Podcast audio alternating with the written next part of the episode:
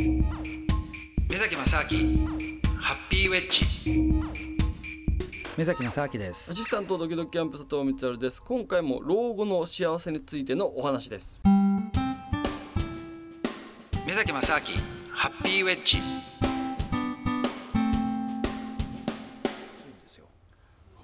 ね、知らないことがあって、うん、だから僕はなるべくやっぱりいろんな国に行きたいと思うし、うん、知らない人も出会いたいと思うしでだからこそある程度のその自分の枠組みというか方向性みたいなのは一応暫定的に決めるんですけども、うん、だけど大体ねその僕の今までいろんなその人生の転機になった中でのその出会いだったりとかいろんな人がそのきっかけになったことっていうのはね、うん、大体自分がその期待していなかったり自分が計画していたのとは全く違う話がたまたま目の前にこうなんか出てきて、うん、でちょっとじゃあそれ乗っかってみようかっていうことでで人生が変わっていったってことが多いんですよね。でそれを行くことによって結局その最初にいた時点では全く見えなかった世界に連れてってくれるわけですよ。そうするとねその時には見えなかったその視線から物事が見えるようになると、全く違うまたアイデアも出てきて違うまたそのなんていうか世界観も作られていくわけですよね。ってなるとまたそこからまたでもそれをまた続けていくとさらにまた出会いがあってんってなるとだから20年前30年前とかになると本当にその。ね、当時考えたことと今考えたことのその世界のね認識の仕方とかっていうのはやっぱ全然変わってますよ。はいまあ、当然ねかといってじゃあその何のねそのバックボーンもバックボーンっていうか何のその何ですかね、えーと、自分の中の芯がなくてふにゃふにゃしてるかっていうと別にそういうわけでもなくて、要するに変化し続けるんだっていうことをちゃんと分かっていることの方がそれが一つの芯だと思うんですよ。うん、そこでぶれなきゃいいんですよね。うんまあ、まあでもブレなきゃいいっても、まあ、そもそもブレたって別にいいじゃないですか。はっきり言ってこれもおかしな話なんですよ。なんかブレないこととか同じことずっとやってると偉いみたいなのありますから、ね、あまあまあ確かにそうですね。うん、それもねナンセンスだと思いますね。つまんなきゃやめやらいいし。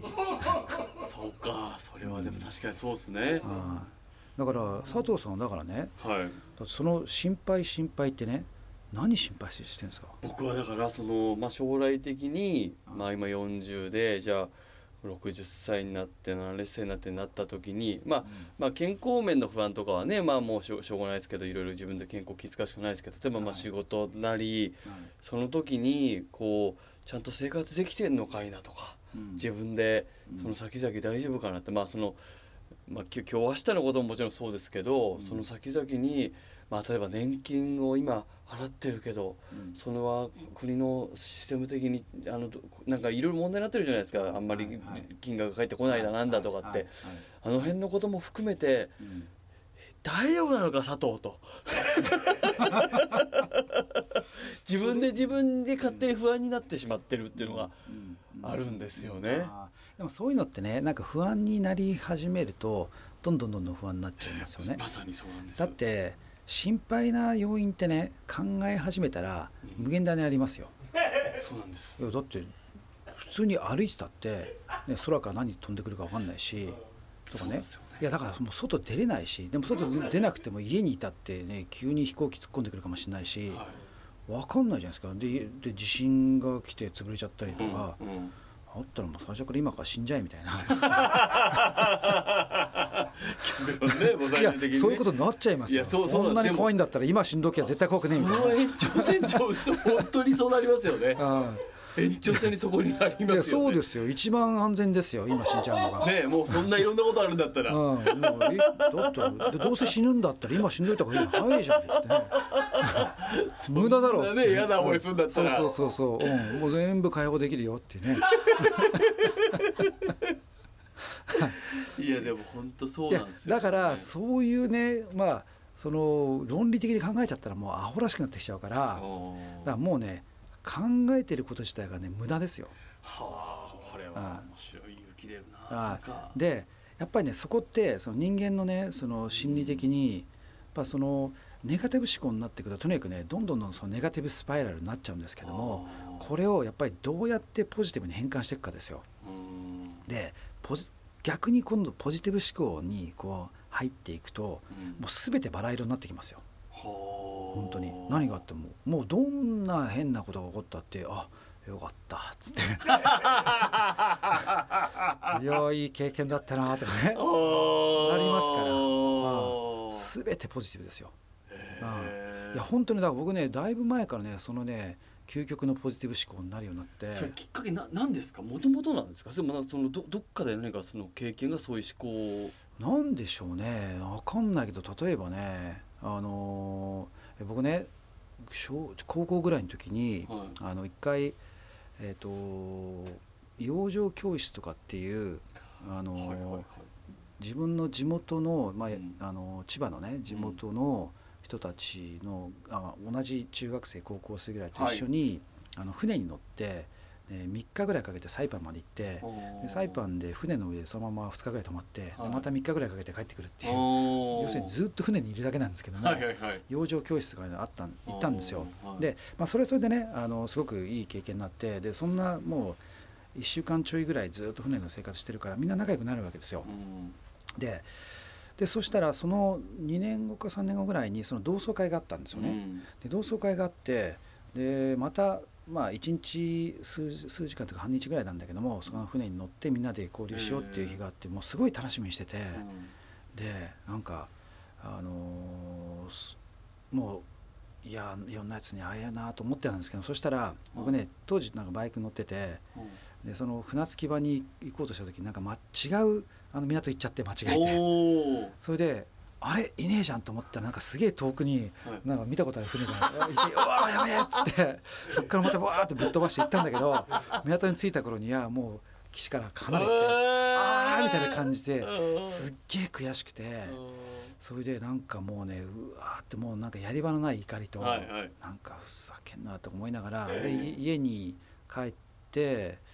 でそしたらね当時ね僕の母親がなんか家であの家の実家の一部をかあの喫茶店みたいなのに変えてで店やってたんですよ、うん、でそこにたまたま僕の母親の友達が来てて、うん、であのなんか話した時にね「いやこうこうこうだってなんかもう最悪ですよ」みたいな話したら、うん、なんかおばさんが「いやまあねそういうのはまあ一つの縁でしょみたいな話からなんかいきなりなんだか分かんないけどアルベルト・カミュっていうあのフランスの哲学者の話とかになって、カミュはいいからなんか本読んでみなさいみたいな話になってね、うん、でで結局そのカミュに僕はすごいハマったんですよ。だから僕はそのねその船を乗り越さなかったら僕カミュに出会わなかったかもしれないっていうね。だからでこういうのもああなんだじゃあよかったみたいな。だからやっぱりなんかあるんですよ絶対そのそうだからそのここに行こうと思ってはいけなかったとか何かによって、例えば自分の体が何とかとかいろんなことあってもでもそれによって人生さえ終わらなければ、必ずその違う道で何何らかの形のものが起こるわけじゃないですか。はい、でそうすると実際そのじゃあそれがいいか悪いかって結局僕らの解釈次第なんだから、その起こったことを、もうあこれですげえ人生バラ色になるじゃんみたいなふうに思い込んじゃえばもう勝ちなわけですよ。だからそうやってなんか全てのことにこって解釈しちゃえばいいじゃんと思って。へえ、うん、そうか,、うん、だからそれ以来ね全部ポジティブ思考ですね。はあ、もうじゃあなんかうわーってことが起きても、うん、あこれはなんかここに意味があるぞとかこうなったからよかったってことがこの後起きるぞみたいなことに思考を持っていくっていうことですそれもありますしあとね、うん、僕は常にね頭の中でね、うん、最悪想像してるんですよ。ああなんですかどういうことですか？いやだから最悪例えば自分が死ぬとことか、はい、もう飛行機乗るたんびに落ちるとこ想像してますからね。あその振り幅すごいですね。そう究極のポジティブでありながらそのもう最悪の状態も想定しとくいやだから、はい、いつも最悪想定してっから、うん、常にポジティブなんですよ。ああよかったって思える落ちなかったそうああよかった。ああもうできてたみたいな。だってそしたらそれ以上悪いこと起こんないじゃないですか。その瞬間に起こる最低なことを一回。一応頭の中想定しておくんですよ、うん、こうもう本当に、うん、もう全部ですよ。もう目の前にあること全ての最悪のことを全部頭の中に一応ね、はい、頭に入ってますね。全部。だからそれはまあ自分が死ぬ以外でもまあね周りの人がね死んじゃうとかなんとかっていうのも全部考えてますね。へえでも大体この続きはまた来週です